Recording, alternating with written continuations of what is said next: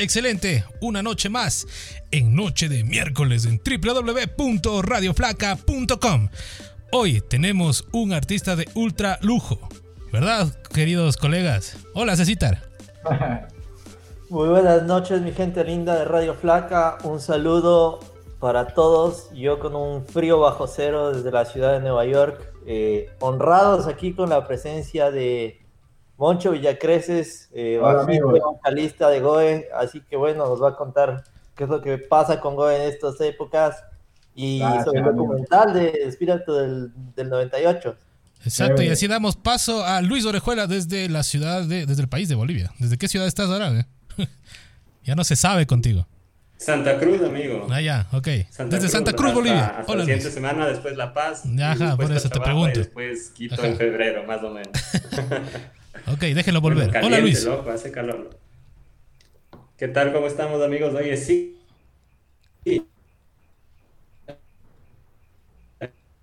Aquí estamos, ya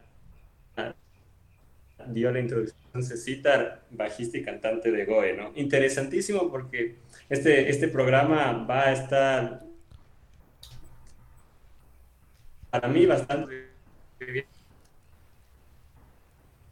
todo este tema de, de, la Unión Punk eh, que nació en Guayaquil, pero nosotros estábamos en Quito, nuestra era de, punk y demás, ¿no? Entonces Cecitar y mi hermano René también, que más tarde se va a conectar, podemos conversar, que estábamos como viviendo eso y es como que es más chévere conversarlo así. Entonces... Demos de paso. Hola Moncho, ¿cómo estás? Bienvenido. Bienvenido.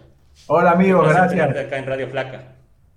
Un honor estar con ustedes. Gracias, gracias por la invitación siempre, siempre para mí es un gusto enorme poder hablar de esa historia que, que nos llenó de alegría muchísimo en, en, Guayaquil y en otras ciudades del país.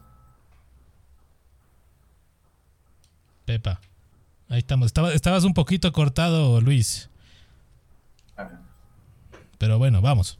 Empecemos entonces. A ver, cuéntanos, Moncho, entonces, ¿cuál es el inicio de la carrera de, de Moncho Villacreces? eh, yo creo que empecé oficialmente con la música eh, en el colegio, ¿no? En el año 1997, eh, porque eh, fue a finales del año 1997 que nos juntamos con unos panas para hacer la primera banda, el primer intento de banda. En ese entonces, cada quien, digamos, tocaba algún instrumento, pero en su casa. Éramos, éramos pelados que, que estábamos aprendiendo recién medio medio a tocar, ¿no? Entonces, en, a finales del año 97, eh, formamos con mis panas del colegio eh, una banda que no tenía nombre, que se llama, bueno, en primera instancia se llamaba No Talent, no hay talento, como eh, si ustedes han escuchado el disco de NoFX, el disco de color este, como el helado napolitano, el, el So Long, eh, al, final hay, una, hay un audio, ¿no? En, el track escondido, que sale este presentador de radio, Howard Stern, y, y, dice, y pone una canción de NoFX, ¿no? Y dice, no talent, no talent, cambia esa vaina, ¿no? Entonces, por eso este, entre los panas habían puesto ese nombre, que realmente los mismos en el 98 ya nos quedamos como Goe, porque el plan era hacer eh, ya canciones propias.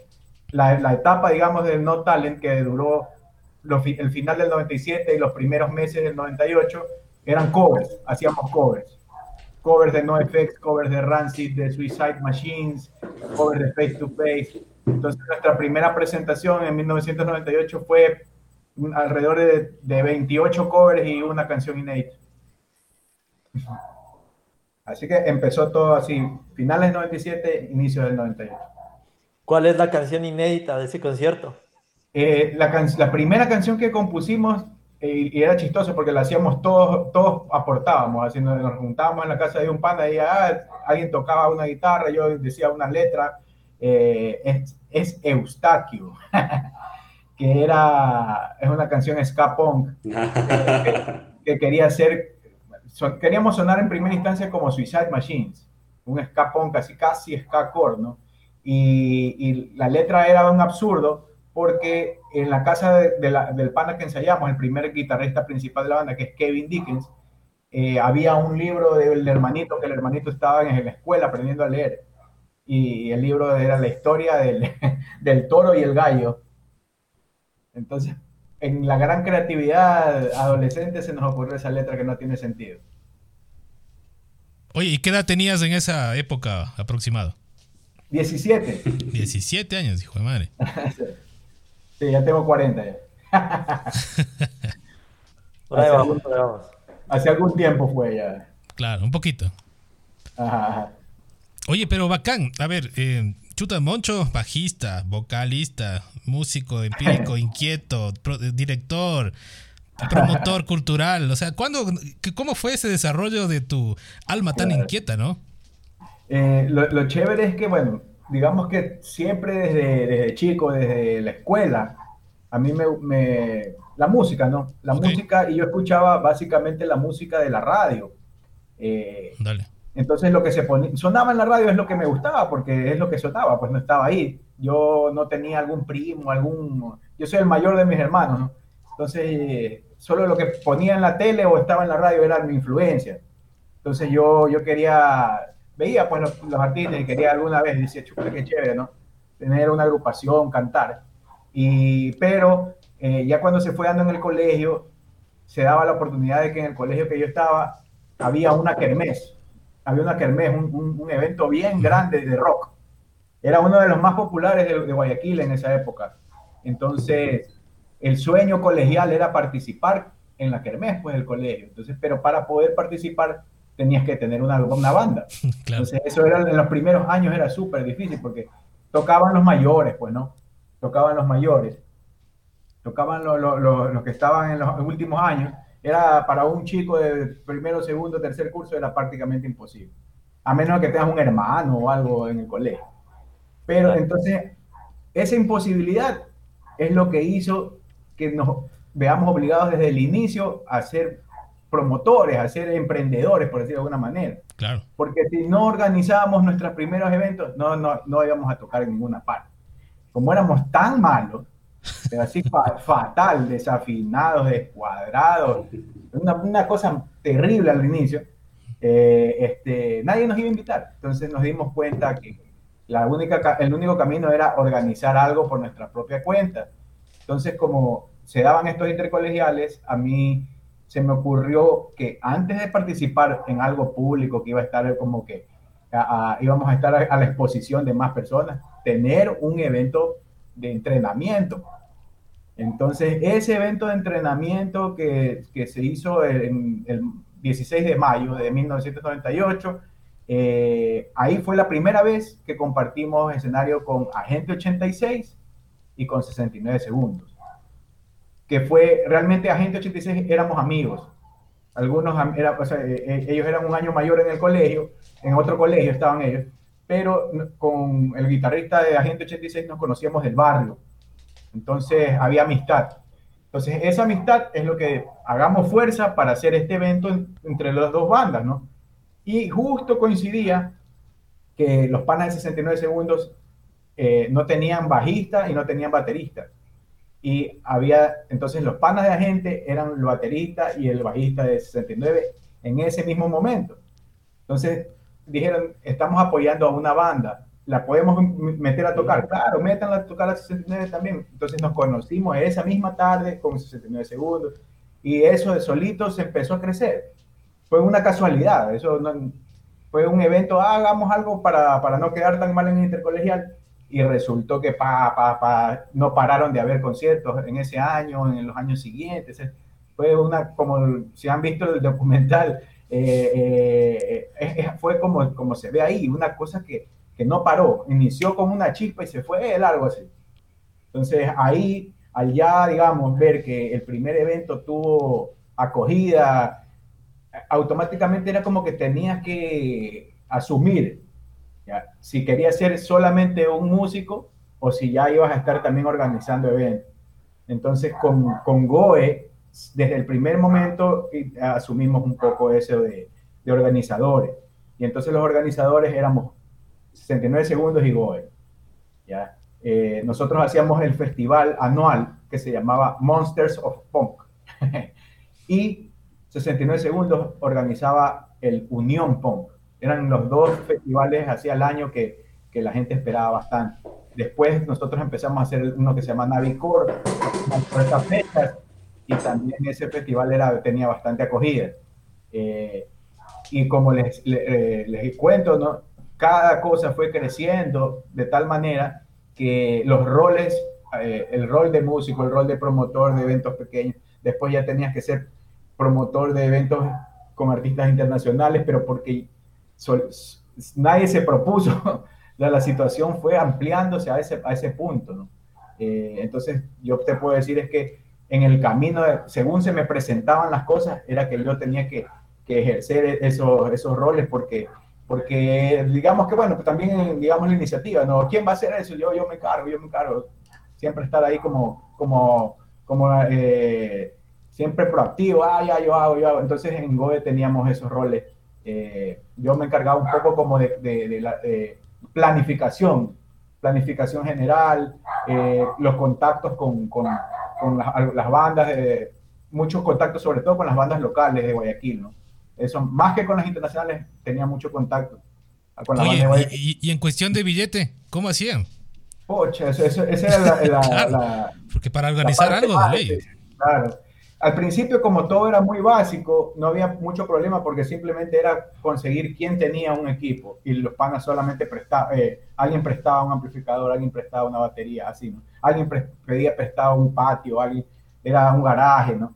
Pero cuando ya fue creciendo la cuestión, eh, ahí sí hubo que pedir, nosotros prestamos, por ejemplo, la tarjeta de, de, algún, padre, de algún tío, o préstanos la, préstanos la tarjeta, por favor, nosotros te vamos a pagar entonces era esa, por ejemplo, la tarjeta de crédito, la primera vez que pedimos una tarjeta de crédito fue para poder comprar una consola de audio, para poder ya microfonear. Antes iba todo así, sin, consola. Íbamos, era una cosa, pues, fuimos aprendiendo a la marcha, ¿no? Entonces, pero ya una vez que los eventos fueron creciendo, se pudimos hacer, pagar esas deudas de las tarjetas esas que pedíamos prestadas y hacer un fondo. Teníamos un fondo y ya al fondo se suma que ya cada quien tenía su trabajo y ponía plata de su trabajo. Claro, ya. Cuando éramos pelados de colegio, había que pedir a algún papá, algún hermano, algún primo, alguien que nos ayude por ahí. Disculpan nomás los, los perritos que aquí. No, no, tranquilo, tranquilo. Somos pet friendly aquí. Cecita Martínez. Muy bien, muy bien. Y bueno, y, van creciendo los conciertos, ¿no? Y, van, van sumándose bandas alrededor de Guayaquil y, demás. Y, más o menos alrededor del año 2000, ¿qué será? 2004, 2005, empiezan a viajar también alrededor del Ecuador, ¿no? De ganar un primer ah, concierto en, Quito. 69 segundos, ustedes, y Agente 86. Y si no recuerdo quién más, no recuerdo qué otra banda se presentó en La Bunga. Ya, claro. ¿Quién organizó ese concierto? A ver, nosotros, eh, nosotros para poder, pasó, te cuento que con Quito pasó parecido que acá. Como no nos conocían, éramos, éramos muy pelados y muy malos. Eh, era muy difícil que las bandas en ese entonces nos, paren bola, ¿no? Eh, bandas que en ese momento le estaban sonando duro como Tanque o El Retorno. Nosotros éramos unos pelados haciendo cualquier cosa que no existíamos para ellos. Entonces, contactamos, tuvimos la suerte de, ponernos en contacto con los panas de la banda La Escuela. En ese entonces en la escuela el baterista es, Pablo Barney Espinosa. ¿ya? Barney después toca, no sé si todavía toca en Los Amigos de lo Ajeno, pero, pero Barney era el baterista de la escuela y baterista después de una banda que se llamaba Fallout 16. Entonces, Barney y yo organizamos el concierto entre Guayaquil y Quito. Entonces, el Barney conseguía, digamos, el lugar que fue frente al jardín, en, una cafetería, pizzería, en un huequito súper pequeño, ¿no? Y este, ahí, pero era la, la, gran emoción de nosotros de Guayaquil dar el primer brinco a Quito en el año 2000 fue. Entonces era una emoción, era una, fue una cuestión de que todos nos íbamos en bus, Ah, éramos como 30 manes de Guayaquil en, en el mismo bus. Y llegaban chuchaquis de ley. Oh, no, eso era sin parar, desde que te subías hasta que regresabas a Guayaquil. Entonces, este, eh, eh, habían, habían unos panitas que eran muy pelados, 15 años. Entonces, algunos papás, por ejemplo, esos pelados están escapados, pues. Entonces, de repente apareció un papá que había dejado un vuelo a Quito porque el hijo se le escapó. Entonces, sí, sí, unas anécdotas súper chéveres de esa primera tocada en Quito pero éramos así unos, unos 30 panas ahí de Guayaquil haciendo todo. Y, y, quedó esa, después de ese evento quedó esa gran amistad con Barney, con los amigos de la escuela, si no me equivoco, después de eso, un, un año o dos más, creo que se separaron por un tiempo, entonces que, quedó Fallout, ¿no? Fallout que era una banda que cantaba en inglés. Muy bien parecido, no sé si ustedes la han escuchado, pero es parecido como a Green Day, ¿no? Y, y, este, entonces con la amistad con ellos es, enorme y ellos vinieron a Guayaquil unas veces, nosotros los trajimos y todo. Eh, y ahí, claro, entonces em, empezó, yo creo que em, empezamos a sonar en, Quito, las bandas como Agentes, Centenego, ese Cabán, ese Cabán fue la primera, la primera vez, viajó con nosotros, eran los más chiquitos. Entonces, surgió que el chance que Agente 86 sobre todo tenía mucha más acogida y ellos organizaron su lanzamiento en el año 2002. Eso fue en la Chicharra Paralizadora. Entonces, el concierto de la Chicharra Paralizadora, que después fue la Bunga, si no me equivoco, eh, este, en la Chicharra él fue el lanzamiento de Agente 86 en noviembre de, 2002. Ahí tocamos 69 segundos, Goe y Agente 86. Y eso estaba repleto. Eso, eso sí estuvo un evento a full. Y ahí ya se siguieron habiendo eventos, ¿no? hasta que las, digamos, la cuestión se hizo más difícil por logística, por, por muchas, la, la, cuestión económica del país se puso peor. Antes era un poco más sencillo, también éramos más chicos y era... Menos todos llegábamos a, todos llegábamos a la zona de la Mariscal, todos en un solo, una misma habitación, éramos eso. Entonces nos costaba creo que tres dólares por cabeza echar, echar tu propia mochila.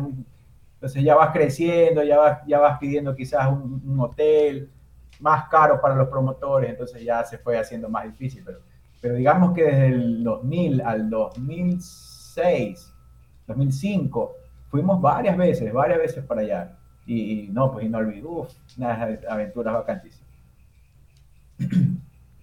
Luchito de la escuela, una preguntita. Claro, justo estaba, estaba acordándome de eso. Eh, estaba había una, un evento que fueron ustedes de Quito, que igual fuimos nosotros, que fue 69 segundos de Igoe, y esto fue por, chuta, ya no me acuerdo cómo esta calle, subiendo por la Gaspar de Villarroel paralela. La Mamoritagua.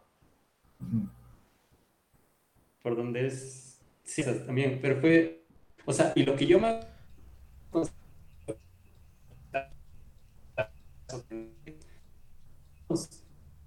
y, la banda y fue como una caña a buscar a buscar alguna cosa nos quedamos ahí conversando o sea claramente o sea ustedes ya eran ya eran más grandes y todo no y nosotros así como ah estamos aquí con 69 segundos y con y no sé qué para, para, para, trópico y a la casa no pero eso eso es lo que me llamaba la atención. Y creo que es un poco lo que ayudó a la, a la escena del momento porque eh, en ese, como tú dices, en ese momento en Quito estaba, estaba Tanque, estaba en la escuela, eh, y comenzaron a surgir esa camadería, ¿no? Entonces era como que un poquito, como que faltaba, faltaba que se uniese. Y a mí me llamaba mucho la atención porque siempre se escuchaba el tema de, de Unión Punk, Unión Punk, ¿no? Y, yo, yo, pensaba que en Quito faltaba eso, que se unan las bandas para que hagan, este colectivo, ¿no? Y que siga, siga creciendo, que no se dio. Pero en esa época ciertamente había la fiesta de la música que organizaba la Alianza Francesa y eso ayudaba a la escena de Quito. Claro. Pero, pero ahí, ahí quedó, ¿no? Y de ahí yo recuerdo que ya comenzaron ustedes a crecer y ahí fue cuando traían ya las bandas grandes eh, y, y, se hacían estos conciertos de Belvedere de Matt Cadiz, de NoFX. Claro. Entonces, y que fueron así como que ya te, ya te volaban la cabeza uno que pensaba que no iban a venir, o sea, no iban a ir nunca a Ecuador, ¿no? Sí, sí, sí, sí. Eso, eso sucedió, eh, como fue, como les cuento, no sé, como una especie de ola, así como una ola que se fue formando hasta que se hace una ola grande. Eh, tengo que mencionar a los amigos de Escaparate. Escaparate era la banda, después de que Fallout se separó con Escaparate y, Barney, Barney siempre estuvo, Barney de, la escuela y, después los escaparates eran los panas que hacían posibles los eventos en, Quito para que vayamos nosotros. Escaparate, está Lenin Carrillo, Coco. Coco, que en la música, en el underground y en la música independiente todo el mundo lo ubica, ¿no? También eh, desde los panas escaparates fueron te cuento, te hago esta, esta mención porque ellos tuvieron hasta la iniciativa de, hacer una especie de sede de Unión Punk en, Quito. Pero no, no, no, no, no fluyó porque estuvieron, ellos buscaron otras, otras bandas, pero las bandas, digamos, pasa, pasa esto que las bandas son como muy efímeras a veces, ¿no? tienen mucho, mucho, mucho entusiasmo, hay buenas propuestas, pero al año, a dos años ya, ya no hay. ¿no? Hasta que hay que poner plata, ahí se van. Claro, también. Entonces, recuerdo que Lenny me dijo, no, sabes que estuvo muy difícil poder hacer Unión Ponquito, pero fue algo que, que, de su iniciativa, de los escaparates, porque los eventos, hubo, hubo épocas que los eventos tenían muy buena respuesta, ¿no? Entonces, eh, con ellos también la amistad sigue, escaparate, bueno, yo creo que ya no, ya no ya no tocan hace mucho tiempo. Eh, pero a ellos los invitábamos, hicimos algún, una vez hicimos un evento en Montañita, ellos estuvieron, o sea, había otras, otras posibilidades, ¿no? Había la posibilidad de que tú hagas el evento, eh, eh, tú recuperabas con la entrada que vendías. O sea, había la asistencia y recuperabas la inversión por la cantidad de gente que asistía. Entonces, nosotros a partir del año 2007, después de NoFX, como cuento en el documental, se cuenta en el documental, eh, llegamos a, esa, a ese bajón que, que nunca superó. Hubo algunas, algunos como que parecía que se repuntaba, quería levantarse, pero nunca se recuperó la cantidad de gente, porque justamente es un, un tema medio, parece, raro, parece chistoso, pero, pero tiene mucho que ver el tema de la edad, ¿no? El tema generacional. Fue una etapa donde ya, ahora ya tengo 20 años, ya tengo 25 años, ya hago otra cosa, ya no voy a ir y, y, cómo pasó, pasó que cambió el, país, cambió, cambiaron las leyes, ¿no? Entonces se fortaleció la presencia policial en los eventos. Eh, era imposible que tú hagas un evento en un lugar donde no tienes permiso. Antes tú decías, esto es un evento de, de, colegio. Tú decías, hasta el año 2007, tú decías, esto es un evento de colegio. Y la gente, los policías, bueno, hasta máximo media hora más pero llegó el año 2007 y, ya hubo una disposición de la policía de que ni uno, a, eh, colegio, nada, solo los bares. ¿Qué pasaba en los bares? Solo pueden ingresar los mayores de 18. De verdad. Claro. Ahí, para abajo todo. Entonces eso es un, desafío eh, y que yo creo que es algo imprescindible para, para hacer resurgir una, un movimiento musical independiente. Claro. Eh, de empezar desde cero y empezar a trabajar así como empezamos así, como repetir la historia, pero con, con cimientos ya sólidos, con, con, lugares que cuenten con un permiso de funcionamiento, eh, que brindemos seguridad, porque ahora la cuestión, la inseguridad es un problema terrible. Entonces, pero, pero sí fue, eso fue lo que realmente hizo que el, que el público ya no, no, regrese y no haya la posibilidad de, de enganchar nuevas audiencias. Claro, ¿y a qué le debes tú eh, este tipo de... De no, de no como un refresh de la generación, sino que ya entró la generación, envejeció la generación y ya. ¿Qué pasó? ¿Faltó difusión? ¿Faltó tal vez más publicidad? ¿La música cambió? Sí. sí, yo creo que bueno, pasó, pasó todo, un poco de lo que, todo lo que mencionas. Eh, cambió, las preferencias musicales cambiaron, ¿no?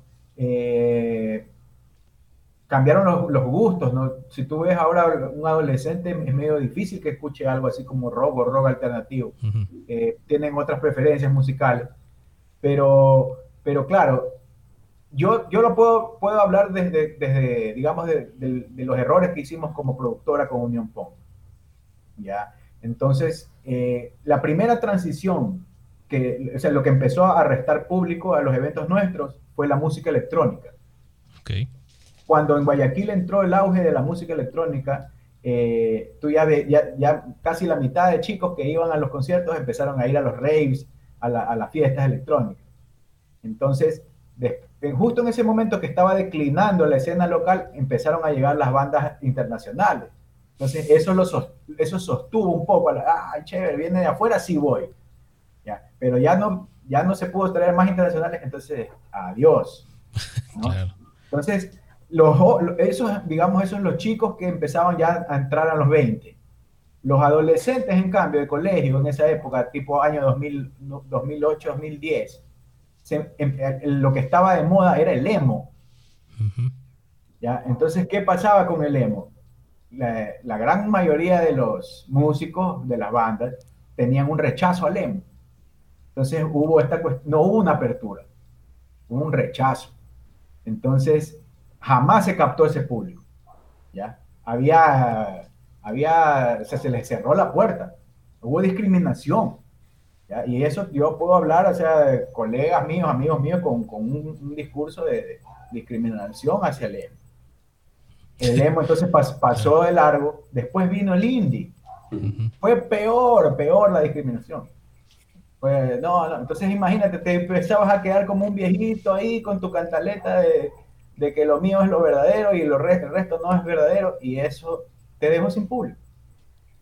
Terrible. Es, es una cuestión de apertura, una cuestión. Entonces, eh, por más que lo que yo les digo, si yo en algún momento yo tuve, fui un vocero de que, ok, eh, recibamos a todas las nuevas propuestas, así como alguna vez nosotros fuimos los raros del barrio. Escucha, o sea, acá son las nuevas propuestas. Eh, pero eso era como ir, irte en contra de, tus propios panas. Y, había una especie de. Se, se me sentía incoherente. Eh, entonces, sí, todas esas cuestiones eh, son el resultado. Hoy, hoy, hoy bueno, esta pandemia ya terminó ando en cero, por eso yo veo, veo la oportunidad, después de que cuando se puedan retomar las cosas, porque todos estamos en cero, ¿no? Claro. Es una oportunidad. Y yo creo que esos errores, nosotros al menos con lo que sea, Unión Punk no sé si vuelva a, resurgir, pero el espíritu del 98 se supone que es un espíritu de apertura, se supone que es un, espíritu de, aceptación, ¿no? De todo lo opuesto a discriminación. Correcto, y hablando del espíritu del 98, un documental que tuve la oportunidad de, revisarlo y lo vi. Eh, me pareció bastante interesante, muy bien documentada las, la cronología de la historia. Eh, felicitaciones por eso. Eh, ¿Cómo se te ocurrió? ¿Cómo fue la formulación del, documental Espíritu del 98?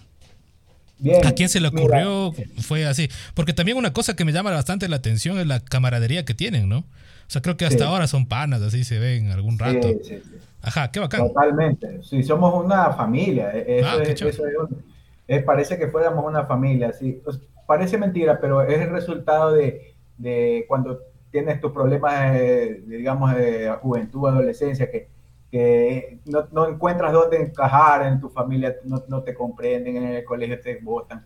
Eh, todos está, éramos un grupo de unos 50 pelados que estábamos en la misma. Entonces nos encontramos y, y fuimos refugio. Para algunos refugio literal, ¿no? Para algunos refugio literal porque tenían que huirse de sus casas y, y iban donde el amigo entonces, por eso es como hay esa unión, porque fueron unas vivencias muy fuertes que nos permitieron sobrellevar momentos muy fregados, momentos muy fregados de la juventud. Que, entonces, este lugar, este, este, estos conciertos de Unión Punk eran, eran, sí, eran como una especie de refugio. Y así mismo como fue para nosotros los de las bandas, era un refugio también para los otros chicos de, de otros lados que no tenían, no hacían música, pero iban a los eventos. Entonces, había eso, eso de que si no tienes dónde ir, acá ven, acá no te vamos a criticar, mientras duró. Mientras duró, después, como les cuento, después los errores se cometieron y ese, eso cambió y, eso es lo que, digamos, fue el resultado de las cosas como fueron en la, ya en el declive de, de, de, la escena musical ponquera, por decirlo de alguna manera, porque, porque era era la, la base, digamos, de punk rock con sus varias deriva, derivaciones, ska, reggae, hardcore, ¿no? todo eso estaba dentro de la Unión Punk, mientras otras escenas eran un estilo, e, ese estilo, ya éramos un poquito un, un, abanico de opciones que, que se fue que reduciendo, reduciendo, reduciendo. Entonces de ahí parte, de ahí parte eso, de, de, esa amistad, esa amistad que es una, una hermandad, ¿no? Porque realmente quedaba eso, entonces eh, a veces cuestiones así como la Navidad, el fin de año, que por lo general a veces hay problemas en la familia, tú veías así a unos, a unos 10 rezagados eh, juntándose para un año nuevo porque habían tenido problemas, pero acá eh, este, juntándonos a escuchar así la, música que nos encantaba, pasábamos mejor a veces que, en otros lados, ¿no? Era, eran a veces tiempos difíciles con uno mismo, con, con su entorno, pero este, este lugar de los conciertos que fabricamos era un refugio y eso nos hizo hermanos, por eso somos hermanos. Qué chévere. Y, y el documental se dio en torno a esta, a esta, a esta hermandad, a esta historia eh, vivida. Te cuento que realmente yo eh, me venía rondando la idea cuando, cuando, digamos, en el año... Hola René, saludos, brother, que entró por ahí. Se coló, se este, coló. Sácalo, sácalo. maestro.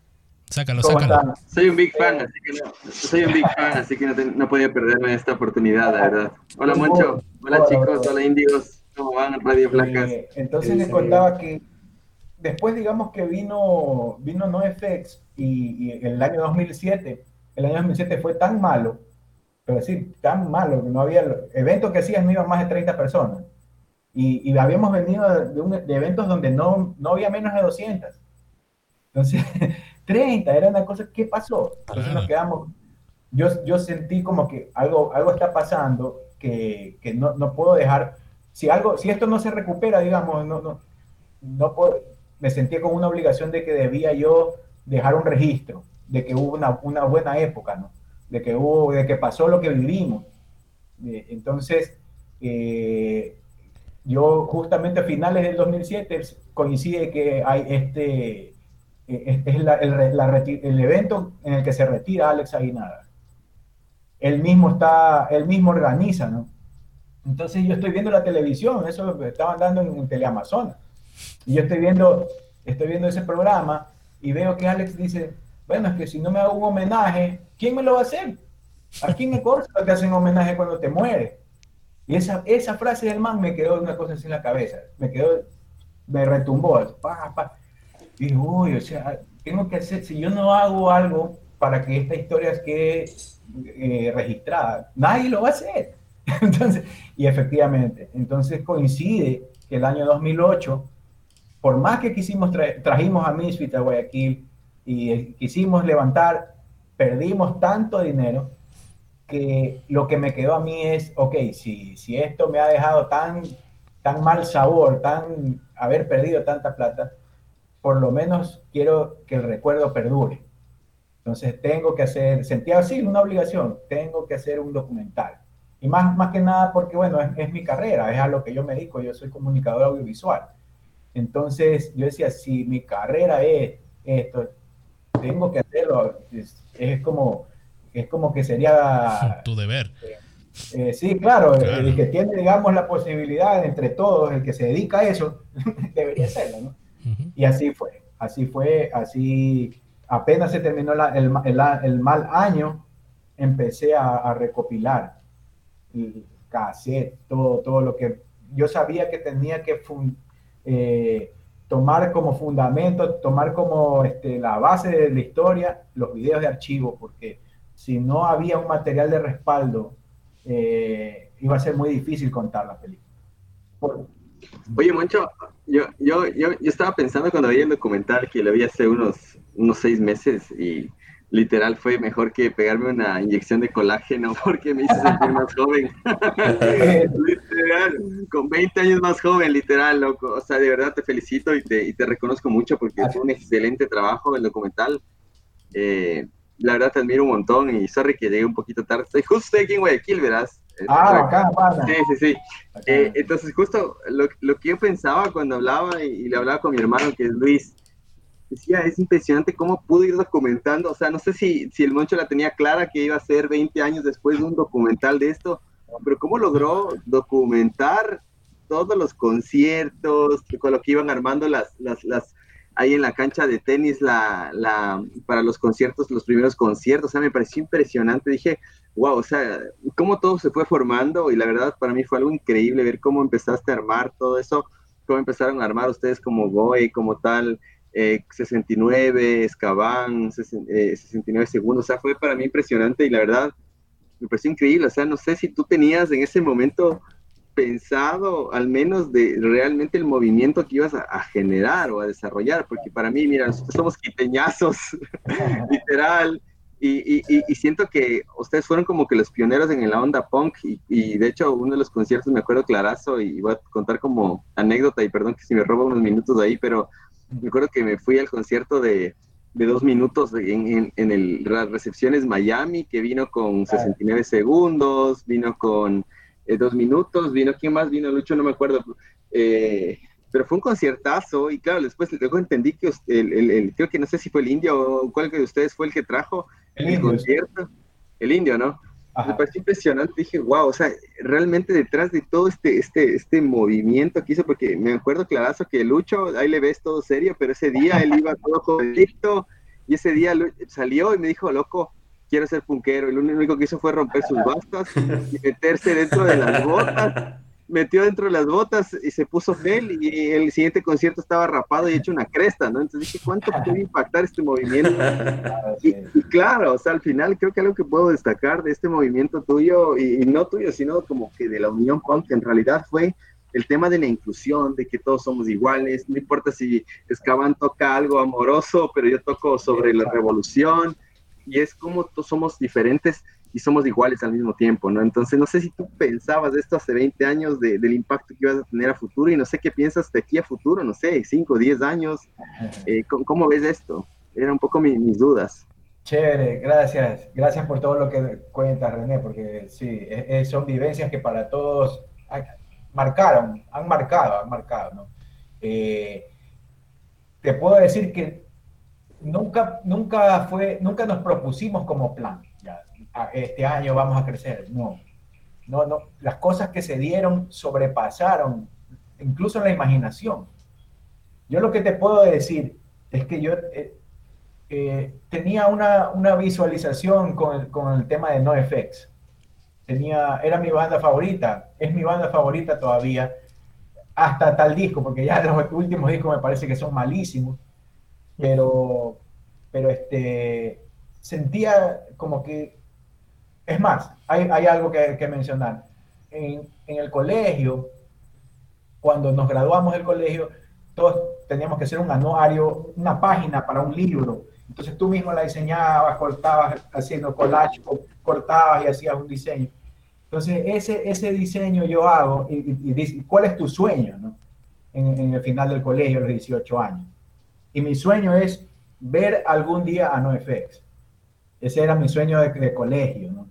Entonces, pues te puedo decir que, claro, ese era mi sueño, y, pero nunca, nunca mi banda, nunca los conciertos eran orientados a eso, o no lo eran conscientemente. Ya, aparentemente en, en mi inconsciente había tan, tan marcada esta cuestión que, que, mira, tú mencionas el concierto de dos minutos en, el, en Miami, yo fue la primera vez que vi a dos minutos en el año 2001 en, Quito, pero era dos minutos se presentó dos fechas, un sábado y un domingo. El sábado se presentaron con No Token y otras bandas más fuertes, probablemente con Mortal Decisión y otras bandas. Pero el día, el día domingo era un poquito más suave. o, no, no, sé si era viernes y sábado, capaz me estoy confundiendo. Era, era viernes y sábado. El sábado era más, más suave, entonces participó la escuela, Agente 86, creo que el retorno. Entonces era más como para más del público ska ¿no? Yo recuerdo que cuando empieza a tocar dos minutos, no creo qué canción, yo tengo esta visión, pero así, fue una visión. Yo estaba así en el pogo, ¡ah! me hacían mierda, y alzo la cabeza, y en vez de ver a dos minutos, vi a, Melvin de NoFX. Lo vi, lo, se lo juro, así, lo vi así, hermano. Y yo me, me quedé como loco, aguántate. ¿qué o sea, claro, Dos Minutos era la primera banda internacional que yo estaba viendo, eran mis ídolos latinoamericanos. Pero yo tuve ese, esa visión, entonces, yo claro, esto se lo cuento ya 20 años atrás, ¿no? Pero, pero pasaban esas cosas, que había mucho, mucho de, de eso estaba en mi inconsciente, el tema de NoFX. ¿ya? Eh, pero nunca lo, nos propusimos, eh, nunca fue, ya, vamos a ser la productora y vamos, no, nunca. Lo que sí les puedo decir es que sí hicimos un salto de banda, o sea, porque tú quieres ser una banda, quieres tocar en otras ciudades, quieres salir del Ecuador, quieres grabar discos, eso es lo, que quieres, ¿no? Pero, ¿qué pasa? Que como no, éramos organizadores, como se ve en el documental, haciendo los cables y todo, empezamos a ver las necesidades y había la necesidad de que no había quien dé el servicio de, de, sonido para, para, las bandas así, o era muy caro. Entonces nosotros empezamos a ofrecer un servicio barato. Entonces el primer objetivo era ser un proveedor de sonido. Y por eso compramos la consola que nos endeudábamos, compramos las cosas. Pero en ese mismo camino, de repente mis panas de la banda, ya, entonces de una vez seamos un estudio y yo, pero aguántate, loco, si ni siquiera terminamos, no tenemos los parlantes y ya quieren hacer un estudio. Y mis brothers se metieron a querer hacer estudios, más deuda. No. El, epitafo, el epitafo Tanto así, un estudio, los mis brothers. Yo les dije, no, yo, yo, por ejemplo, yo ahí dije, no, no, vamos, vamos paso a paso. Primero terminemos de comprar esos parlantes y seamos proveedores y, y después hagamos. No, no, nunca se compraron los parlantes pero el estudio compraron equipos, incluso hicieron el hueco en la pared en un lugar para funcionar. Fracasó. No, nunca, nunca se funcionó. Y mientras todo esto pasaba, mi pana el indio se le metió en la cabeza que él quería traer a dos minutos a Guayaquil. Todo, todo lo que les cuento pasaba al mismo tiempo. Voy a traer a dos minutos, voy a traer a dos minutos Digo, pero, pero a ver, primero no compramos parlantes, después fracasó el estudio, y ahora quiere traer dos minutos, ¿qué te pasa? No voy a traer, Entonces yo digo, ¿por qué, el man habrá estado tan necio? Y mira, mira, si él no hubiera traído dos minutos, nunca hubiéramos traído ninguna banda más. Si él me hubiera hecho caso, él me hubiera dicho, no, no traigamos nada, capaz no, no, no hacíamos. Ya. Entonces, sí se dan cuenta cómo eh, todas esas cuestiones pasaron así de, de impulso. Por supuesto.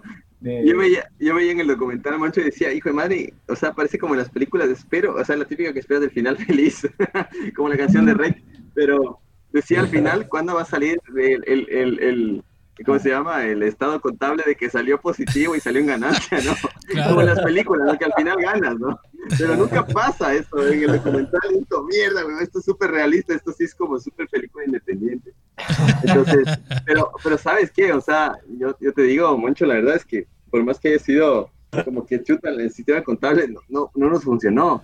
No sabes el, el impacto. Mira, yo soy súper sincero, mira, yo tengo 35 años mi hermano tiene 33, César, que está ahorita en Nueva York, eh, tiene que 33 años, 34 años, y, son gente que fue impactada por todo este movimiento que ustedes generaron, que no se puede pagar, o sea, no puedes valorizar en dólares la ganancia que has tenido en, toda la generación ecuatoriana y, la verdad yo realmente como vuelvo y repito te admiro mucho capaz me dicen este man que está enamorado mucho pero no es así la verdad. Chuta, la verdad el otro día Claro, el otro día subí una canción ahí que, estaba tocando la de la 38 con mi hermano y te etiquetamos. Ah, ah sí, sí, sí.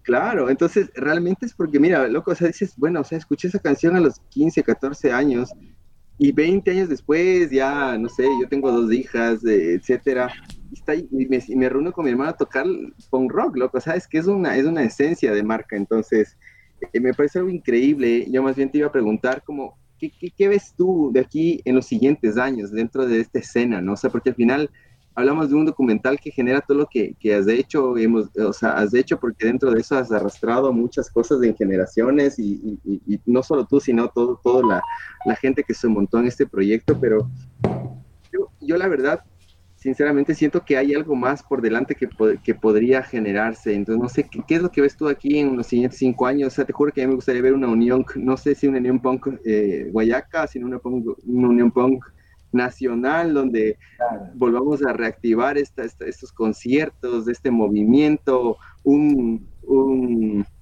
Simón, un Simón Limón 2.0, eh, donde puedes ver los conciertos que se van a generar, eh, no sé. Entonces, no sé, ¿qué, ves tú de aquí a futuro, en unos 2, 3, 4, 5 años dentro de esto? Porque esto creo que no se acaba, yo creo que hay mucho por delante que se puede generar y hay mucho talento.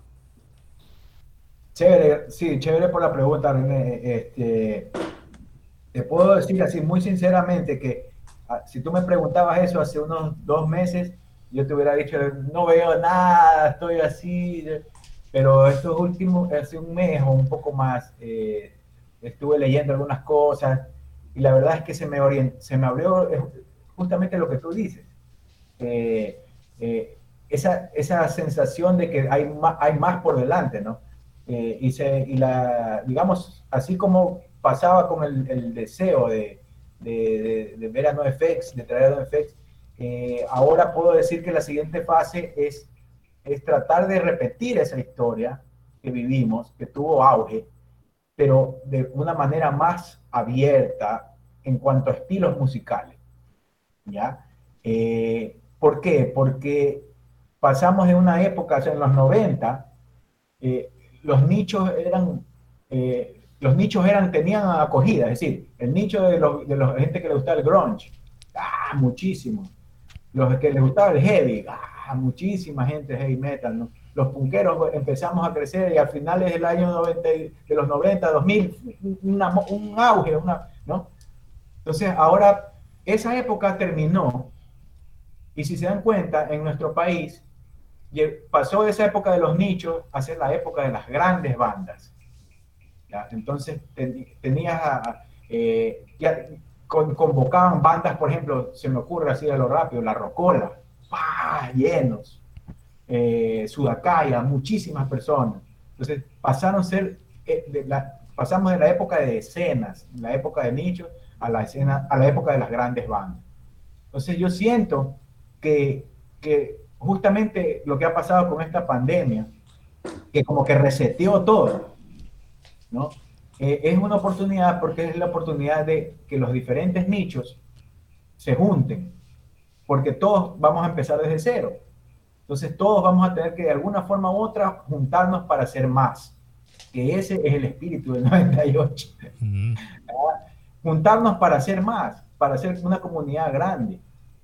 ¿ya? Aceptando las diferencias, juntarnos para crecer.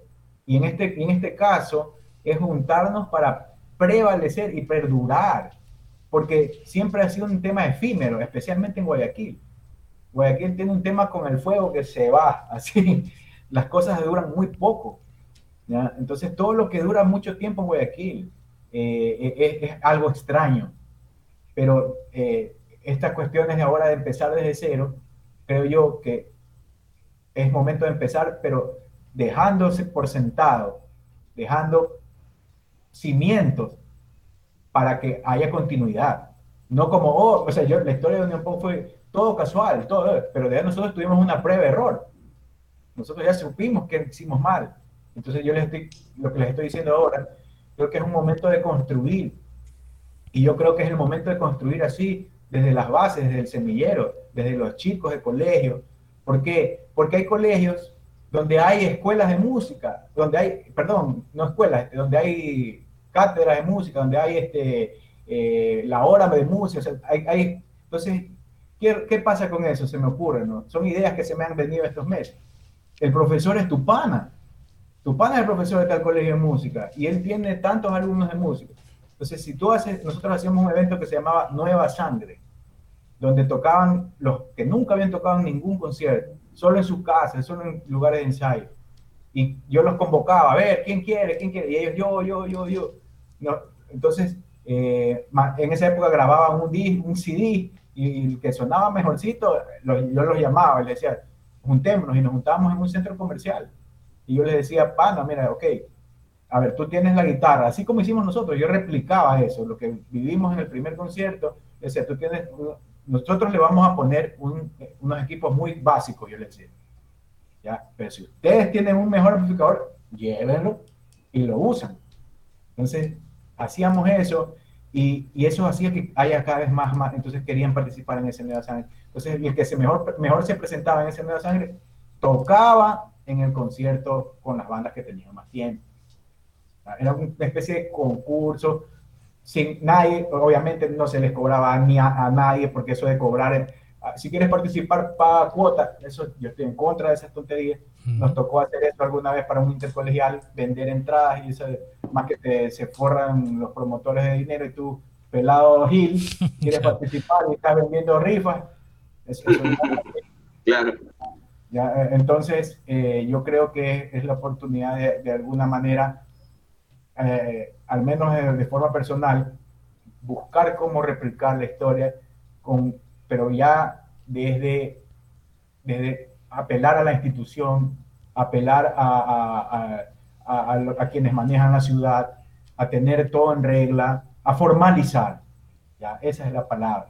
Y esto que hicimos de pura chispa adolescente, sea ya, tenga un lugar asignado, tenga eh, tales condiciones. Contratos, seguros. Eh, seguridades, ¿no? Entonces, por ejemplo, si son menores de edad, ok, hay un profesor a cargo. Son menores de edad, sí, de tal colegio, el profesor responsable, los padres de familia, o sea, todo tiene que ser así. Entonces, si tal colegio tal participa o, hay banda, entonces, porque imagínate ahora en este mundo donde los escenarios ahorita se, desaparecieron. Los grandes artistas están iguales que los primeros. Están iguales. Están en un streaming, claro, lo van a ver al famoso mucha gente más, pero estamos todos en el mismo streaming. Entonces, ese reseteo yo lo veo como una oportunidad para construir y, claro, no, lo que no sé si es que, no dudo mucho que sea algo que tenga relacionado, relacionado al punk rock, porque eh, no lo sé también, no lo sé. Pero, pero si hay otros estilos musicales que bienvenidos sean todos, ¿no? Claro. Entonces... Eh, claro, Moncho, justo, justo iba a eso, también te quería preguntar un poco, porque ponte eh, un poco comentando también lo que dijo mi hermano. Yo cuando, cuando escuché esta canción de, Camisa de Fuerza, la primera vez, debo haber tenido 11 años o algo así, y, y la volví a escuchar recién, que ellos la subieron en Instagram fue una de las cosas más emocionantes de mi vida. Claro, ves la foto de, cómo están ahora, ¿no? Entonces, tú dices, pasaron algunos años, ¿no? Entonces, e, eso, eso es lo que me llama la atención y quiero ver tu punto de vista. O sea, ¿tú crees que en este, en este nuevo empezar de, de la escena musical de punk rock, vamos a tener como unión de nuevas bandas, de, de, chicos muy jóvenes, y con estas reuniones de, de, como, Luchito, estás entrecortado. ¿Puedes repetir la pregunta, por favor? Ellos reunieron muchos que de aquí se puede eh, se te escuchó entrecortado. Ajá, ajá, la última parte. Sí, es que está cayendo. La, la, pregunta, la pregunta no te. No... Eh, ajá, la pregunta, la pregunta, repetir. No. ¿Tú crees que la, la, escena se va a ver beneficiada de la unión? Eh, a ver. Se cortó full. Se está, se está ahí Luchito. Eh, sí, creo que se congeló Luchito, pero, pero para responder, eh, por ejemplo, esta experiencia se dio, se dio con... ¿Está ahí? Creo que se, que, se, se colgó la, la conexión. Ahí está, ahí está, ahí volvió, ahí volvió Lucho. Yo les escucho. Sí, pero te congelaste una media hora. Sí. Mira, perdón, eh, perdón. Eh, el tema, el tema este de las reuniones fue justamente no, eh, esto de vernos. Claro, es interesante porque se juntaron, al menos en el festival que organizó Iván de 69 segundos, Iván y Roberto, o sea, 69 segundos, que fue el festival virtual por los 22 años de Unión Punk eh, hubo alrededor de 5 o 6 bandas que no se juntaban en años, en algunas hasta 10 años, y se juntaron en plena pandemia, porque claro, hubo esta necesidad de, no sé, de, a veces cuando, eh, digamos, la rutina, ¿no? La rutina que todos teníamos antes de toda esta situación, te, te quitaba tiempo, te restaba tiempo de mirar hacia atrás, de mirar dentro de ti, de, de, ver esas cuestiones que a veces te, te, daban, te daban alegría. Parecía mentira, no, trabajo, trabajo, trabajo, trabajo. entonces ya, acá obligados, a, ya no, el trabajo no presencial, los obligó a muchos a hacer un alto y decir, mirar el pasado, ver, entonces, eh, eso, eso sí, fue un, fue un momento, yo creo que fue un momento que, que esta chispa, ¿no? Esta chispa de, hacer música, a los panas que, que lo han dejado, sí los conectó. ¿ya? Pero siento que así con el pasar del tiempo, con la costumbre ya de la pandemia, porque eso pasó en, agosto, ¿no? julio, agosto, miren, ya estamos diciendo. Esa chispa se fue, no sé si se apagó, pero está más, más leve, ¿no? Eh, definitivamente, para los que formamos parte de la historia de la Unión PON, sí, sí hay una oportunidad para algún momento hacer una reunión, o sea, una reunión física, una reunión presencial, de alguna forma, ¿no? salirnos de lo virtual. Eso sí va a haber.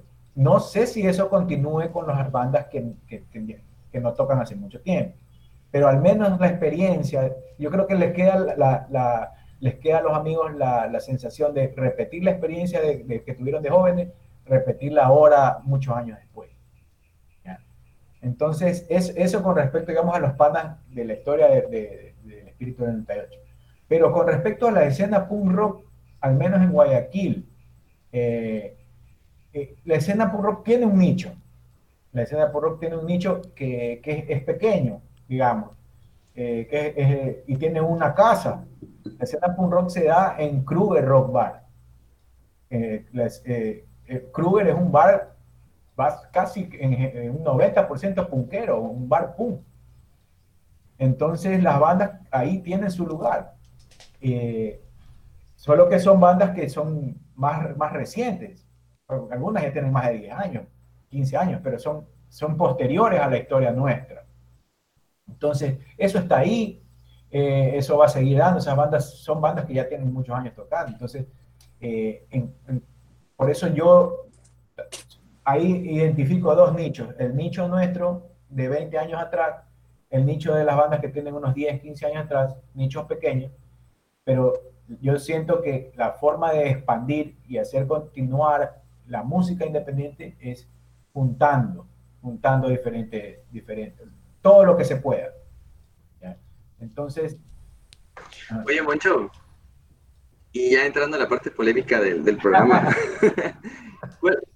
¿Cuál, para ti es el top 5 de las bandas ecuatorianas? Si quieres, eh, yo, yo, sugiero hacer este, este top 5 para todos los, los, integrantes de Radio Flaca. A ver qué opinan, a ver si llegamos a tener sinergias entre todos. Pero no sé si empezamos por ti, ¿qué opinas? No solo Guayaca, sino de ecuatorianas eh, puede ser. sí, yo es que yo tengo, yo yo peco de que soy fan de mis propios panas, de, mi, de soy, mis bandas favoritas son mis amigos, es, real, es real. Está bien, está bien, ajá. No es cuña. eh, sí, así te puedo decir que mi banda favorita, han, ido variando el orden, digamos. Siempre han estado primero, segundo, tercero, cuarto, quinto, pero, pero mis bandas favoritas ya hace unos 15 años. Eh, en, número, en primer lugar, Camisa de Fuerza Segundo, lugar, segundo lugar, 69 segundos. Tercer lugar, Agente 86. Cuarto, ese Cabán. Quinto, Rey. Entonces, para, mí esta historia era, cada, cada vez que yo veía los, iba a los conciertos, era ser, claro, era tres, tres personas, ¿no? El que organizaba, el que tocaba en Goe y el fan. Claro, bueno, o sea, el, el o sea, yo me acuerdo que hablaba con el César, César, eh, estás ahí, ustedes vinieron una vez a un concierto que fue una casa abandonada ahí por, la, por el sector de la zona, de la Calama, que tocaste vos, tocó la... Estuve, yo, yo creo que pude, pude, haber estado fácil en unos 5 o 6 conciertos de Goya en toda mi vida. Eh, pero dentro de eso hubo un concierto que fue justo en la Calama, en una casa abandonada, tocó 69 segundos, fue la primera vez que le vi a ese cabán, eh, tocó Goy, me acuerdo que creo que hasta a ti te pagué la entrada para entrar, porque literal vos hasta cobrabas de entrada para entrar claro, sí, sí. Claro, entonces eh, me acuerdo que eso fue como unos, conciertazos y literal serías, pero, o sea, si tienes problemas de estrés, tienes que ir a un concierto de, de Goe, ¿no? Literal, para sacarte todas esa, esas contracturas en la espalda que podías tener y te estarían pegando ahí en el mosh. Entonces, literal, era impresionante, ¿no? Entonces, para mí, digamos, es que, perdón que el burro por delante, pero digamos, si hago mi top 5 en bandas, o sea, yo vi que fuiste full, full bandas de Guayacas, digamos, que tú dijiste. Yo podría decir que dentro de mis bandas, y no porque estás aquí, pero para mí Goy es la banda top número uno. De ahí puedo decir que no toquen, no toquen. O sea, no, no cacho cómo tiene esos tonos tan altos, loco. O sea, es impresionante que algún día espero que me enseñes. Ojalá, bueno, estamos grabando una canción, así que eh, aquí en vivo saco tu compromiso de que por favor hagas una colaboración con Indigo, con nuestra banda de punk rock. Ojalá puedas grabar con nosotros la parte de voz. Estamos justo grabándola, entonces ya que puedes compartir con nosotros y grabes esta canción. De una, weón. Listo, está grabado el señor, entonces por favor para que le hagan acuerdo. Chéverazo, sería un honor para nosotros. Tenemos una banda y te vamos a pasar nuestro, nuestro, nuestro demo que tenemos ahí unas ocho canciones. Y, em, y, y, bueno, sería como Goy, No Toquen. Creo que puede ser que eh, eh, Exxon Valdez también es una de mis top bandas. Eh, Exxon Valdez es una bandaza tanque también, quiteña. Y, y, el quinto puesto está súper debatido entre 69 segundos y, tan, y, y, la escuela. No sé si escuchaste la escuela alguna vez. Sí, claro, claro. Brutal. Te, perdiste la historia de la escuela. Te perdiste la historia. Sí, loco, te perdiste la historia de la escuela. Sí, te perdiste. Qué, vergüenza. Qué vergüenza. Bueno, pero de la escuela y en la casa. en Facebook y puedes volverlo a ver, por favor. Bueno, lo voy a ver. Voy a dar, lo voy a dar. Sí, este es mi top 5. No sé, Luchito, ¿cuál es tu top 5? Y de ahí César, de pronto. Chuta, mi top 5. Yo también sí tendría que decir que Goe al, al, inicio. Y, y, justo cuando yo le contacté a Moncho, eh, conversando por Instagram, eh, yo le dije que cuando la primera vez que me mudé a Bolivia fue como que era lo que más escuchaba. Y cacha que eso ya son unos 8 años y esto era en La Paz, Bolivia. Y yo me subía a una de estas bucetas chiquititas, ahí a 3.700 metros de altura. Y fue cuando liberaron como que todos sus demos y no me acuerdo si estaban, creo que había como descargarse de algún, de algún link. Entonces yo comencé a escuchar más seguido porque no tenía yo nada de eso en Bolivia. Entonces yo me acuerdo que siempre que e-, era como que yo ponía eh, Goy y comenzaba, me, subía en, en la buceta y cuando ya estaba a cinco minutos de trabajo sonaba aire. Entonces esa canción como que me marcó y fue como que ahora me puse a tocar ukulele y dije voy a tocar esa canción. Entonces es, fue como que Goy podría ser el número uno. De ahí podría decir que dos, eh, Rocola al inicio cuando era un poco más punk rock. Eh, a, la, la, Rocola. Eh, de ahí diría un, en tercer lugar eh, Exxon Valdez de ley, de ley el retorno, cuarto tanque y agente 86. Ya 69 segundos me comenzó a gustar después, pero es, por el estilo de, lo que estaba sintiendo en esa época, ¿no? Ahora, con este lanzamiento de Brilon, de este sencillo que sacaron ahora, Qué, canción sota, ¿no? O sea, puede estar subiendo, puede estar subiendo algunos. algunos sí, de ganas de, de, ganas de pegar al que esté al lado cuando escuchas brillo con esa música. Lo que tú estás en balance, impresionante. Mañana voy a trepar un video, un, un video que ya, ya, está subido, está en YouTube, está en, Facebook también, pero lo voy a trepar a Instagram de una canción de 79 segundos que tampoco la han grabado, que es una brutalidad hardcore. Eh, así que pila. Desde, desde Espíritu del 98 lo, lo voy a subir. Esa, espero que la graben ahora con esta tanda que están grabando, porque es una cancioncísima. A lo bestia, loco. Cecitar, oye, ¿cuál es tu top 5, Cecitar? Eh, sin duda, eh, bueno, no voy a dar órdenes específicos porque varían de acuerdo al día, ¿no? De acuerdo al ánimo y cómo me levanto. Pero de ley, Goe a gente 36, 69 segundos el retorno de Exxon Valdez, que es la primera banda de que yo vi o fui a un concierto de punk rock en la Alianza Francesa y, desde ahí empezó todo el camino en adelante para mí.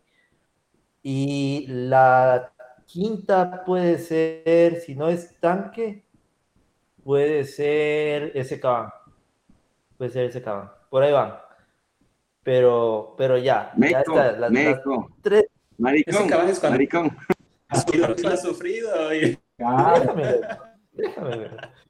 No, sí, sí, no, o sea, eh, yo creo que eh, toda la cultura que, que, eh, la Unión Punk en su, en su momento generó eh, fue un movimiento que en un momento llamó mucho la atención alrededor del país y fue algo que, por ejemplo, no se dio en ninguna, en ninguna zona, eh, en, ninguna, en, ninguna, área- en ninguna ciudad del país de por sí, ¿no?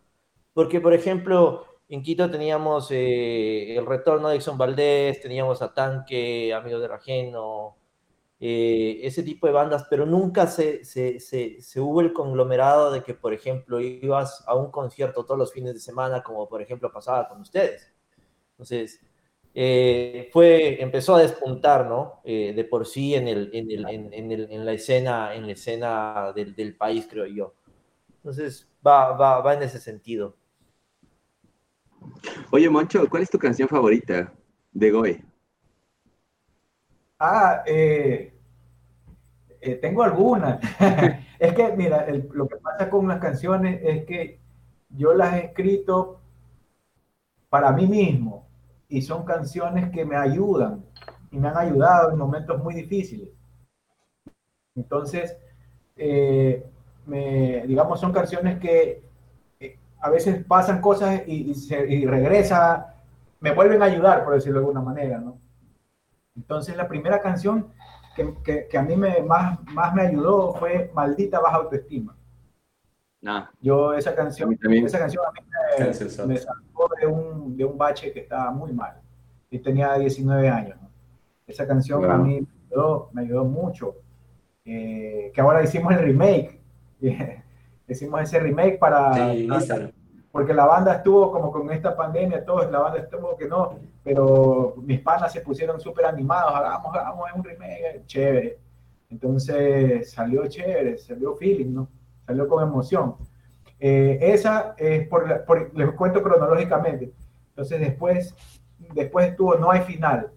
No hay final también es una canción que, que, por ejemplo, No hay final ahorita en este, en este momento tiene mucha presencia porque eh, era un, eh, describía un momento que donde yo estaba por tirar la toalla en, en algo en general, ¿no? Y, y algo me decían, lo mismo que lo que dijo René, "Hay- algo más hay, ¿ya? Entonces ahora, justo en estos meses, esa canción cobra más vigencia, entonces así, así. De ahí está Aire, ¿no? Aire sí, Aire fue una canción que, que también estaba en un bajón y- y- y salió como un, primero salió la letra, era una época que yo escribía mucho, letras. Eh, no sé, yo, yo no, no, no sé si son poesía, poesía, no, yo no sé, o sea, yo, yo estudiaba periodismo y escribía unas- unos, unos versos, según yo versos, ahí tengo un montón, tengo, tengo de esa época, de esa época de aire, y aire es una de, esas, de esos versos. Y le- después la música nació, y, y esa canción también me ayuda mucho. Y después de aire está una que se llama Saltaré. Esa también es puras metáforas, pero esa de ahí Oye, también- Moncho, te- eh, sí se me escucha. cortado. Está cortadísimo. Está corta, está cortadísimo, Luchito. No, para mí, delante de las canciones, Aire es de mis favoritas de, de Ok. Goe. eh, de ahí creo que la siguiente es eh, la 38. La historia para mí de la 38 fue un cassette que me lograron antes, era así, pues. Antes te pasaban en, en cassette, y así es como era la, la, la historia del punk rock aquí en Quito, sobre todo te llegaba un cassette y ese cassette era más, era más que un, pucha, más que un tabaco de esos así prohibidos, era pasado por todas partes, o sea, por suerte no había virus en esa época, loco, pero esos cassettes pasaban por todos lados, te copiabas, y claro, pues yo tenía mi cassette que tenía las canciones tuyas, pero en vivo, entonces eran grabadas en vivo, entonces, ya voy a buscar, te prometo, y, y lo, lo subo al Instagram, pero tengo un una canción de la 38 en vivo, en un concierto, sea, el típico que grabó ahí con la casetera así, Ah, claro, Y sí, sí, sí. y grabó, entonces teníamos, me acuerdo, que, y eso yo le pasé a Lucho y a, a Cecita, pero teníamos la 38, la primera canción era la de Camisa de Fuerza de ya no quiero ah. más de tus mentiras. Y, o sea, era esa, después venía la 38, después venía ese cabán, después venía el, el, concierto de Exxon, después venía dos minutos, después venía Alcia Costa, después venía Britney Spears. Hay unas mezclas ahí brutales, pero, pero claro, entonces la 38 para mí marcó y por eso es que hice recién un cover de esa canción, es, es impresionante, o sea, y claro, cuando empiezas a entender qué es la UP, qué es la, qué, es la 38, Moncho, cuéntanos, ¿qué, es la 38? No sé, ¿qué, qué tiene por detrás de todo eso? Claro, la, la, 38 más que eso, más, más que, o sea, el mensaje es la unión punk, ¿no? La 38 es simplemente la promoción de mi colegio. Ah, no sabía eso, ¿cachas? Es una chica que decía la 38, 38 Basile. La gente pensaba que, acá en Guayaquil pensaban que era la buceta. Ah. entonces, lo que pasa es que nosotros, o sea, todos los de la banda al, inicio éramos de la misma promoción, la 38. Entonces en el colegio eh, esa promoción fue muy unida, muy unida, muy chévere. Era una promoción de todos eran muy panas, pero de alguna forma u otra los que estábamos en la banda no, no éramos tan, o sea, éramos como los barajados, pues no, éramos los punqueros, no éramos tan así de la 38. Entonces, por eso yo decía, se me fue la 38, pero no importa, porque me queda la UP. O sea, esa es la, la, la, canción, es, se llama la 38, pero debería llamarse Unión POM. esa es, la, es realidad, ¿no? La UP es. Pero claro, lo que pasa es que eh, eh, todos los compañeros eran un, sentimiento del, del fin de del colegio. Todos, todos tristes, todos porque se llevaban tan bien entonces yo decía, chuta, si hace, siento lo mismo que ellos, la pena de que ya no va a estar el colegio, pero no, a mí no me importa porque los conciertos van de largo. E, ese es el mensaje de, la 38. Chévere. Moncho, ¿y qué proyectos estás jugando ahora? ¿Qué estás barajando? ¿Qué tiene de nuevo Goe? ¿Qué estás? Cuenta. Bien, eh, chévere, porque estos días, estos días hemos concretado cosas. Entonces, eh, como adelanto, les digo, les contaba, ¿no? hicimos ese remake de ese remake de la canción del Pidan Perdón y realmente eso nos ha dejado bastante eh, em, entusiasmados a ver si, si nos, nos, lanzamos a hacerlo completo. Entonces estamos viendo la manera de, de, concretarlo, eh, porque claro, imagínate, en 20 años ah, hemos hemos, digamos, cambiado musicalmente, hemos mejorado, hemos empeorado, lo que sea, pero, pero este, las canciones ya, ya al tocarlas en vivo ya no son iguales, ¿no? Entonces, eh, estamos viendo esa posibilidad. La otra es una idea de repente también, yo creo, a mí me encantaría poder grabar las canciones en, en versión o acústica o electroacústica, como para una propuesta así relajada, eh, como dar un giro, ¿no? Completo a, la velocidad, pero eso es un trabajo que necesito ayuda, porque yo, como mayormente lo que yo escucho es punk rock, quizás buscar la ayuda de alguien que sea más, más experimentado en, ese, en estilos un poquito más aguantados. Entonces, viendo qué pana de nosotros nos podría dar una mano por ahí. Entonces, eso, digamos, hasta que eso estamos trabajando casa adentro, ¿no? Eh, de ahí, eh, con Espíritu del 98 siempre está pendiente el evento conmemorativo. Yo siempre le digo esto porque, porque el objetivo eh, del, estreno y todo era hacer un evento conmemorativo, tratando de resucitar a la, a la mayoría de bandas que se puedan.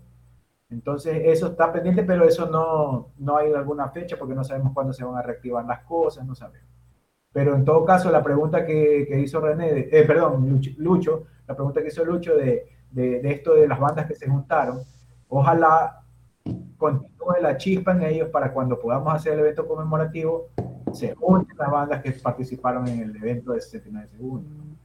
Eh, eso, eh, tengo una noticia muy bacán que se confirmó ayer, eh, el documental está... De Ecuador, para comprar el pasaje. sí, sí, en el documental ayer se confirmó que es parte, va a ser parte del banco de contenidos del IFSI, que es el Instituto de Fomento a la Creatividad e Innovación. Entonces, estoy muy contento, muy, muy contento, porque eh, han considerado nuestro trabajo y, va a estar en esto. Entonces, al estar en esta red, en esta biblioteca, va, van a presentar el documental en, los eventos, digamos, que sean relacionados a, la promoción internacional del Ecuador en cuanto a cine, va a estar en Retina Latina, entonces, que es una, es una plataforma también de, películas, entonces, súper chévere por, por, ese lado. Eso, le estoy dando ahí una primicia, porque Qué bacán, eso está primicia. Eso, sí, eso, es, eso está calentito ahí. Pepa. Oye, y aquí para, para continuar con la pregunta de, de, Lucho, como cada que habla se corta, ahorita nos manda por interno y, y te pregunta, ¿cómo fue la evolución de Eustaquio a canciones como Payasos de la Información? Está que como les conté al principio, era, nos juntábamos, a las primeras canciones de Go era juntarnos todos y, y, a ver, ¿tú qué haces? por cierto, el guitarrista tocaba unos tres acordes. ¿Y cómo es la melodía? Entonces yo, yo decía una frase.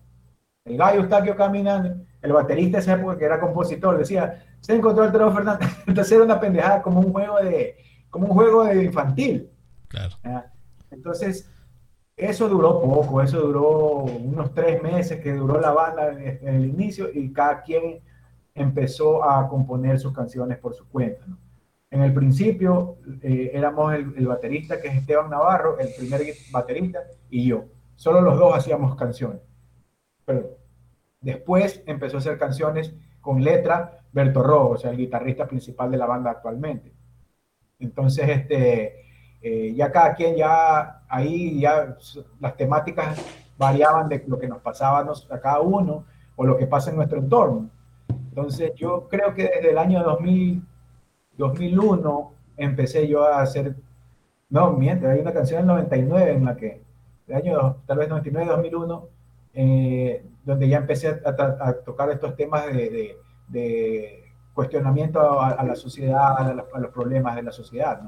Entonces, de ahí es como que el giro de la banda. Yo identifico esas, esas dos etapas, tres etapas. La primera etapa que era todo un juego, todo así un chiste. La segunda etapa que era más como personal, medio para los desamores, medio romántico, medio ese cabán. Y la tercera etapa que es hasta hoy día, que es como que ya una etapa más de crítica. Muy bien. Monchito, una cuestión. Y, una pregunta para ti, eh, así que salga de, tus sentimientos. Fiesta, no, fiesta de la música. Quito Fest. Fue la vivencia de eso para ustedes como banda de Guayaquil, regresar, llegar al evento máximo de la música que se pusiera en fiestas de Quito y cuando era bueno, pero claro. ante cuando era bueno. Claro, claro. Creo que o van a ver, va a haber uno de estos días, pero eh, fue algo, ustedes llegan como básicamente un outsider eh, al Quito Fest, porque el, movimiento ya en Quito era en, otro sentido y, nadie se lo esperaba. Yo ya incluso estaba hasta fuera del país, dije, no, no, en, Cuéntanos, ¿cuál, ¿cuál fue la experiencia de ustedes? Sí, no, lo que tú dices, claro, fue para, participar en el evento más importante de música independiente a nivel nacional fue otro sueño cumplido porque nosotros habíamos estado muy atrás, muy atrás, siquiera unos cinco años o más del Quito Fest, metiendo carpeta, haciéndolo, lo, digamos, haciendo lo que, lo, que pueden hacer las bandas que no tienen algún contacto. Y no lo logramos, no lo logramos, no lo logramos. Entonces, eh, en ese año, justamente, eh, 2012, nuestro baterista eh, de esa época, que es Javier Zurita, sigue siendo baterista cuando puede. O sea, él, no, es que él, no salió de la banda, sino que su, su, trabajo es muy complejo. Casi siempre es los fines de semana. Él, es fotógrafo, director de fotografía. Entonces, él pasa en rodaje, rodaje, rodaje, rodaje. Entonces, eso complicó todo. Tanto así que en, en ese año él se fue a hacer un curso de fotografía en Argentina. Entonces estábamos sin bateristas, la banda estaba súper bajoneada. Y por suerte nuestra, suerte, porque si no, no hubiéramos tocado nunca ahí, estaba trabajando nuestra querida amiga Nata Cassette. Nuestra querida amiga Nata Cassette la, habían contratado para que trabaje en producción. Entonces, cuando se reunió la, la mesa redonda del Quito Fest de los, de los directivos, eh, parece que no sé, en ese, en ese año le decían, ¿y quién en Guayaquil? Y ella, no, no, no. No, no, no, esos manes no, esos manes ya tienen años, esos manes son buqueros, que, yo que sé que les habrá dicho, ¿no? Y ella, no, que goe, que goe, que goe. Y recién sacaron y sé qué, que ella estaba muy pendiente de nosotros. Entonces, los manes, bueno, nos pusieron así, según me acuerdo que nos contó, ¿no? Como que, bueno, como quizás los manes, pero no hay nadie más, ¿cómo va a ser que no hay nadie más? Tiene que haber otro. no, chucha, goe tanto fue la insistencia de Nata que, bueno, padre, hagámosle caso a Nata. Y por Nata nosotros tocamos el. Si ella no nos hubiera metido, no hubiéramos tocado. Y, y gracias a ella vivimos toda esa, gracias a, la policía, eh, eh, digamos, gracias a ese gran palanca, porque esa es la verdad. Claro. Eh, pudimos abrir la puerta y nos, nos, nos dieron la opción, pero jamás me hubiera imaginado en el horario que nos pusieron a las 3 de la tarde, eh, la, la, respuesta de, de, los panas fuera tan grande. Entonces fue una cosa que hasta el día de hoy yo veo los videos y digo, wow, qué, increíble, que no sabíamos, no, no sabíamos que, que, había ese respaldo eh, en Quito, ¿no? pensamos que en algún momento, años antes quizás, pero, pero en ese entonces fue una sorpresa y fue un sueño, todo, todo. Por suerte, todo casi toda esa vivencia está en videos en YouTube. Entonces, eh, es lo, lo, que estábamos viviendo está grabado. En esa época, justo grabando nuestro disco, nosotros está, grabábamos, grabábamos así los, todo lo que hacíamos como reality. Entonces, esa vivencia está registrada desde que empezamos a ensayar con el baterista que, que reemplazó en ese momento a Suri y hasta que ya después del concierto. Entonces, fue un sueño cumplido, porque era un sueño, era algo que, que queríamos, queríamos, queríamos y se nos dio la suerte de que Nata esté trabajando ahí. La cuñita. ¿Cuánto tiempo, cuánto, cuánto tiempo pasó desde que les avisaron que iban a ser parte del Quito Fest hasta el, hasta el concierto actual? A ver, el Quito Fest fue en agosto. Esto habrá sido probablemente probablemente fue en julio, probablemente fue en julio, junio, julio, que, pero fue así, o sea, fue, fue en data.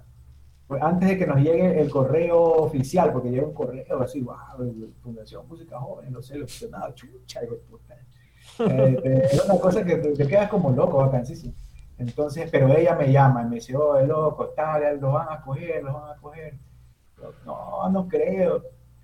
Oye, estuvimos a punto de decir no podemos, porque no, teníamos, no teníamos baterista, no teníamos, entonces no vamos a poder, ¿no? Y Nata me llama, me dice, yo, discúlpeme que le, le eche tantas flores a mi querida amiga, pero ella me dice, ¿puedo decir malas palabras? Claro, claro, dale. ¿Ah, sí? Sí, claro. Oye, ve, reconche tu madre, ve, no seas cojudo, bobo de mierda, ¿tú crees que van a darte chance otra vez? No te van a volver a dar chance nunca más, no seas cojudo.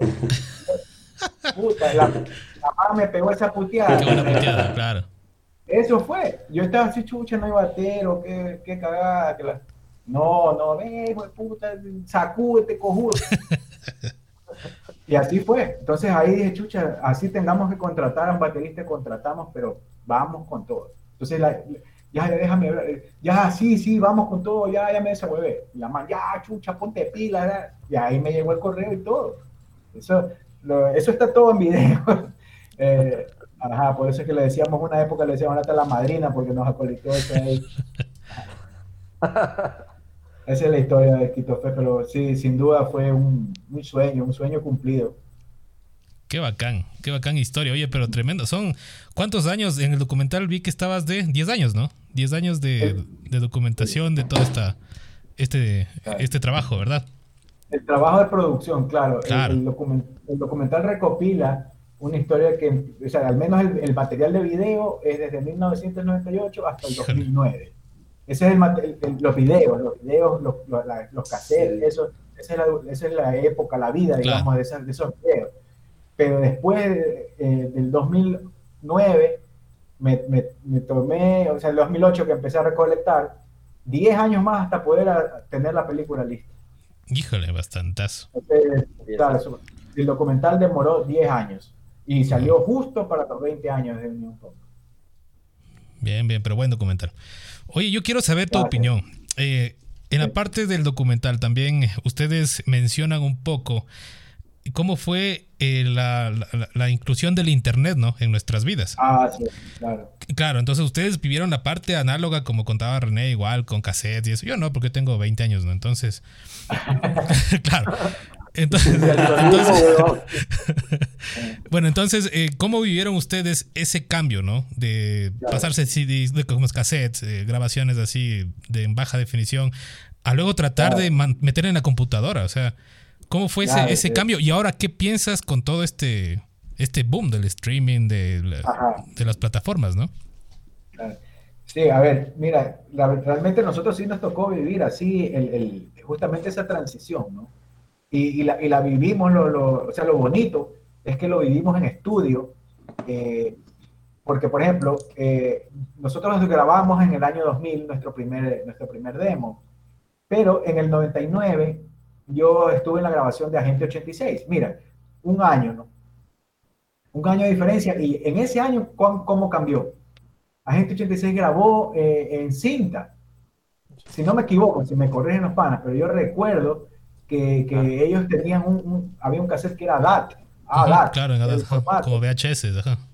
Ajá, ¿no? Entonces ese DAT, ahí yo estoy casi seguro que ellos no, bueno, tal vez me equivoque, pero en todo caso, en ese momento muy probablemente era que se grababa, se grababa en digital en la computadora, pero eso tú lo pasabas a la DAT. Ese era el máster. En esa época, entonces eh, con ese máster tú te ibas a Fediscos y en Fediscos te hacían los cassettes, te reproducían. Entonces así, así, así lo vivimos.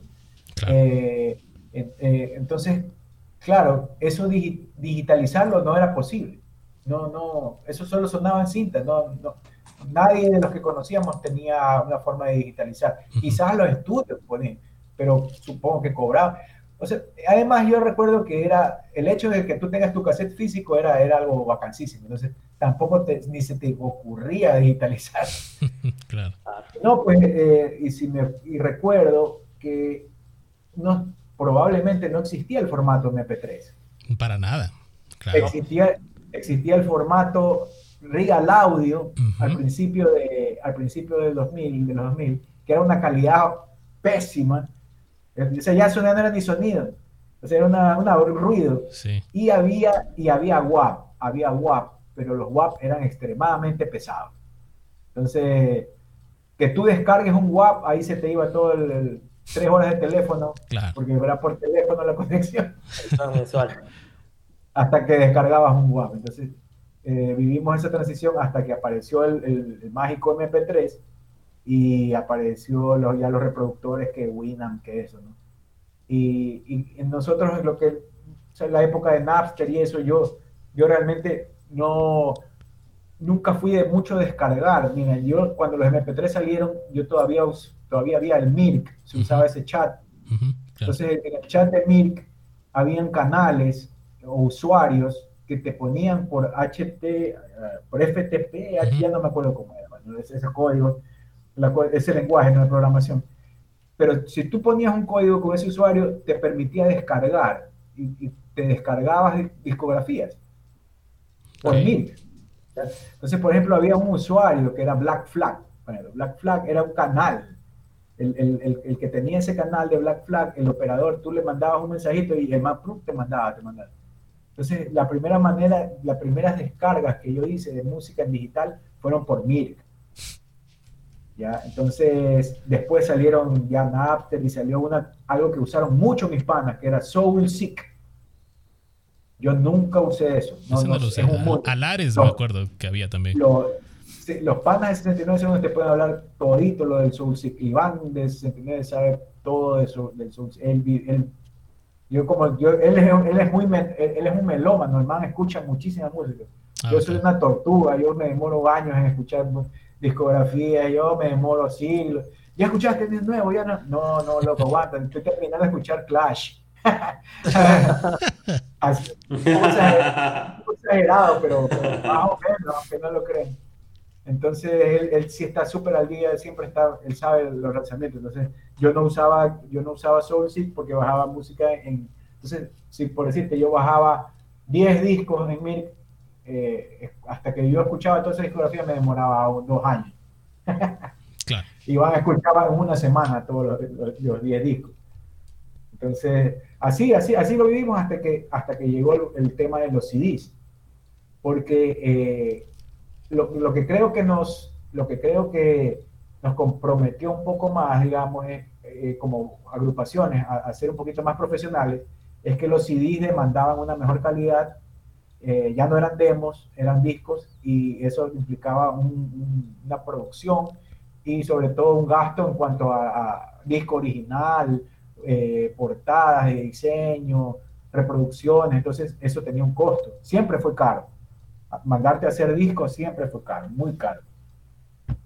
Por, discos originales, bueno, hasta, que salió la, hasta que salió la posibilidad de quemar pero tú sabes que un, CD quemado no tienes la calidad de, del disco original, etc.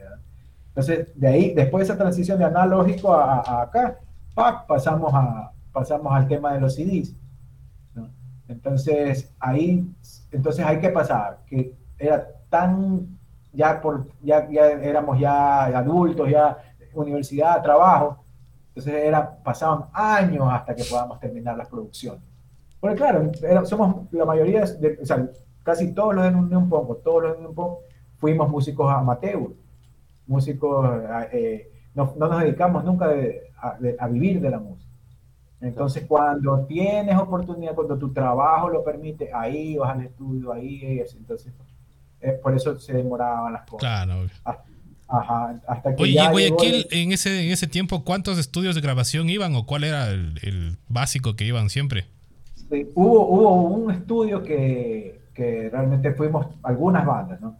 Pero eh, más que estudio, era un pana que, que, que, trabajó, ¿no? O sea, íbamos a los estudios por un, un, músico, un músico que se llama Carlos Cedeño, que es salsero, eso es lo chistoso. Carlos Cedeño es salsero, él, él, es, percusionista de salsa, pero había un rumor, nadie sabe si es que él se lo inventó, que eh, supuestamente él había trabajado en Nueva York y en Nueva York él había grabado eh, con Ten Football. no sé de dónde, no sé si será verdad. Entonces había el rumor de que él sabía sacar sonido ponquero así hardcore melódico eh, californiano. Entonces los primeros que trabajaron con él creo que fueron los panas de ese cabán. Entonces, pero el pana tenía tan buen carisma, era tan, tan chévere que trabajamos con él, ese Cabán, 70 Segundos, Goe, y, y las, las, tres bandas, nuestro primer disco, digamos, profesional, lo trabajamos con él. Él tenía un estudio, eh, no recuerdo cómo se llamaba ahorita, que era un pequeñito, pero después a él lo llevaron a trabajar a Fediscos. Fediscos es el estudio legendario desde los años 70, donde grabaron todas las, digamos, las leyendas de la música ecuatoriana, eh, Julio Aramillo, Cárdenas, eh, eh, leyendas del pasillo, después cuántos músicos en Guayaquil. ese estudio era una maravilla, no sé si ustedes tuvieron la oportunidad de conocerlo. Ese estudio después lo convirtieron en, el, digamos, el heredero, el, heredero, el heredero de de lo que era Fediscos, eh, Pancho Feró Guzmán, perdón, Pancho Feró, eh, Pancho Feró le dio vida a ese estudio porque lo convirtió en un lugar de conciertos y ahí despuntó mucho el indie. El, el indie aquí en Guayaquil y, y hacían eventos que se llamaban Mañana es lunes, se hacían los domingos. Y, y, fue como que se hizo una escena y él en el patio del estudio, porque era un terreno muy grande, hacía, hizo unos festivales que se llama El Festivalito, repletos. O sea, él, él, él con Pancho Feró y, Fediscos se vivió un poco lo que se vivió con la Unión Pong. Ah, mira. pero eh, ya eh, toda, digamos, la, el terreno, todo lo que era el, el, el estudio, es que ese estudio estaba en un gran terreno donde había una fábrica de plástico, o sea, todo eso se vendió fue comprado por los que son los dueños del Rosado, ¿no? Y, ahora, demolieron eso y ahora ahí, en, aquí en Guayaquil, es un nuevo, un nuevo centro comercial. Que ya no se hace música, seguramente. No, es un nuevo Río Centro. Claro, pues. Eh, bueno, eh, ojalá, no, ojalá haya algún espacio donde por lo menos haya músicos en algún momento, pero yo no lo conozco. Se, inauguró ahora, hace, unos hace un mes, con esta pandemia y todo. Igual la gente. Qué bestia, claro. Oye, Moncho, déjame mandar saluditos aquí acumulados en toda esta transmisión. Rommel Aldaz. A ah. ver, ¿quién más? Eh, Luis Altamirano Mosquera, Programón, dice. Ah, ¿quién más? ¿Quién más? Paco Conk, Vallejo Garcés dice Agente 86, Go Rake. No, no, Rake ha de ser, no Rake. Claro. Grandes bandas. Saludos, Paco Conk, que siempre nos sigue. Roberto Coelho dice: Saludos, Monché ah, y dice que se, grababa en ADAT, se mezclaba en mixer de 24 y el master salía en ADAT. Así fue el pidan perdón. Ahí nos explica la, pregunta técnica esta, ¿no? Alejandro Navarrete también manda saludos. Saludos, Moncho, dice. Saludos, Alejandro, no se pierde una. Qué bacán. Oye, bueno, y contándote un poquito, ¿no? De la, de la parte que tú decías que hay que volver a, unir al, Ecuador musical. Te contamos que en la Radio Flaca eh, esto, de eso se trata. En el 2013 también nació esa historia eh, en la cual creamos eh, en mi estudio, creamos unas sesiones, unas sesiones en acústico. Porque para mí, ah, si eres músico, toma una guitarra, toca. A ver, claro. Claro. Ajá, entonces así nos manejamos en el 2013, luego ya se casaron algunos, no quiero decir el nombre, el que está desconectado. Y bueno, ahí dejamos el proyecto y en pandemia lo reactivamos. Emigraron otros, otros, otra parte por acá. Y bueno, la cosa es que quedó el proyecto ahí, en pandemia, como ya no había nada que hacer, entonces lo reactivamos nuevamente. Ajá, entonces, mucho, te, te, abro las puertas, ñaño, aquí, para lo que necesites. Si necesitas algo de Quito, acá estamos para, para, apoyarte en lo, que, en lo que quieras. Tenemos estudios, tenemos la gente, así que, y tenemos el entusiasmo para volver a hacer al Ecuador musical, a un movimiento. Gracias, amigos. Muchas gracias. Sí, yo apenas las cosas se den, yo sí también quiero, es uno de los propósitos ahora, coincide justamente porque era un plan, como recién cumplí 40 años, eh, quería, quería a partir de eso eh, moverme yo, a veces las cosas con una banda son complicadas, por lo que hay que ponernos de acuerdo entre cuatro, cinco, algunos, ¿no? Entonces, eh, ver las posibilidades de moverme así como dices tú, Frank, con una guitarra acústica, irme, irme, irme, irme, así. Entonces, entonces ojalá pueda algún momento ya eh, irme moviendo más también, si se puede con la banda, buena hora, pero si no, irme yo con esa propuesta, que es lo que quiero este año trabajar. Excelente. Pulir, pulir, para poder, digamos, aprovechar todo escenario que se nos venga. Bacán. Y acá tienes el escenario, te, te comprometo para una sesión de la radio flaca. Bacán, bacán, sí. Chévere. Chévere, ¿algo más, muchachos? ¿O vamos cerrando el programa? Porque si no, nos vamos de largo. ya no hay biela. Se me escucha, se me escucha. Ahí se te escucha, aprovecha, aprovecha. Ya no se te escucha. Ah, se me escucha, qué bien, loco. ya me estoy. Ya me estoy acabando, qué Bueno, yo creo que vamos cerrando el programa. Eh, una, gran plática, Monchito. Qué gusto eh, conversar contigo, verte a los tiempos. por lo menos no te he visto unos 10 años, creo. Qué, qué, genial verte y bueno, conversar de los proyectos, de los documentales, cómo se ha ido moviendo la escena, la historia de la Unión Punk, qué, qué genial. Eh, muy agradecido por tu presencia en este, en este programa y como dijo Frank, eh, las puertas están abiertas para tus proyectos, proyectos de GOE, los proyectos de la gente de la Unión Punk, 69 eh, segundos que siempre está moviendo la Casanova, que anda pintando por todo lado y mostrando sus cosas. Ya sabes, las puertas están abiertas y, y qué gusto, ¿no? Yo me voy despidiendo desde acá y un fuerte abrazo y muy fraterno para toda la gente allá en Guayaquil y a los radioescuchas de Radio Flaca en Noche de Miércoles conmigo. Hasta el próximo miércoles, muchachos. Listo, Rejuela, ¿se te escucha? ¿Se te corta o no? Veamos, veamos, ¿se me escucha? Sí, sí, dale, dale, dale, aprovecha. Bueno, saludos desde aquí, desde Bolivia. Cecita, aquí viene el verano, donde usted está el invierno. Un abrazo.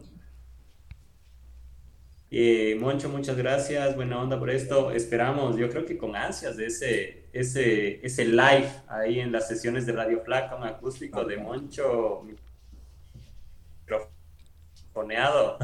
Sería increíble, porque vimos el, que salió ahora es para despedir el año, ¿no? Y muchas gracias a todos desde Bolivia. Un abrazo a todos. Espero vernos el siguiente año. Chévere, Moncho, muchísimas gracias. Aquí dijeron todos los panas. ¿Algunas palabras para tu, para tu público? Sí, amigos, les agradezco muchísimo, muchísimo, realmente. Lucho, René, Frank, César, muchísimas gracias porque eh, realmente le he pasado muy chévere. Siempre que se da la oportunidad de revivir lo, que nosotros pudimos ver, lo que ustedes también pudieron ser parte de, de esa época, de unos conciertos muy chéveres, de un movimiento que, que, nos dio mucha alegría. Y siempre que puedo eh, recapitular eso, me llena de una buena energía para continuar. Eh, a veces por ahí dicen que la nostalgia puede ser un poco eh, estéril, como dice Hielo Biafra, y, por ahí ha puesto mi querida amiga Maluki, de las Dead Nina. Pero si sabemos sacar lo positivo del, y, y, lo, digamos, el valor de la, de las anécdotas, de la nostalgia, también puede ser una gasolina para el presente y el futuro. Entonces, amigos, para mí ahorita eh, que les he contado que el, documental va a estar en esta red de, promoción, que hay alguna, algunos planes con GOE, hay algunos planes con, con una reactivación de, la música por acá en Guayaquil. Eh, esta entrevista me ha eh, nuevamente eh, dado la, digamos, ese como certificado de que está bien continuar. Está bien continuar, está bien seguir insistiendo, está bien ser necio y, está bien querer revivir y que los jóvenes puedan apreciar o, experimentar lo que nosotros en algún momento tuvimos la suerte de vivir. Solamente es una confirmación de que seguimos en, el camino correcto, amigos. Y qué gusto saber que cuento con ustedes y con todos los panas que nos están escuchando. Qué excelente, qué excelente. Y así se termina una noche de miércoles en www.radioflaca.com. Como dice Moncho, sean necios. Les invito también a que eh, recapitulen la historia de la música del Ecuador y una parte importante está dentro de este documental, Espíritu del 98, que está en nuestras, en nuestras redes, ya la estamos promocionando y la subiremos a nuestra página, obviamente con, con el permiso de Moncho aquí para que la gente lo vea. ¿no? Muchísimas gracias, muchísimas gracias hermano. Entonces siempre bienvenido, cualquier proyecto con Goe, con Unión Punk, acá estamos, ya sabes, desde Quito tienes la base, la radio flaca. Eso fue todo con nosotros. Eh, nos veremos la próxima semana. Soy Frank López Montenegro desde www.radioflaca.com. Escuchen música y si es del Ecuador, muchísimo mejor. Ahí nos vemos. Salud y fuerza.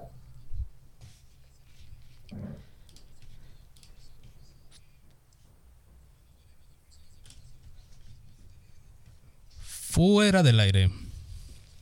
Chévere, amigos. Muchísimas gracias, pana. Lo máximo. La pasé increíble. Chévere, mucho bestia. Tremendo programa. Muchísimas gracias. A las órdenes siempre. de una, de una. Estamos conversando. Pasen bien. Chao, chao. mucho. Buena onda. Igualmente. Chao, chao. Chao, chao.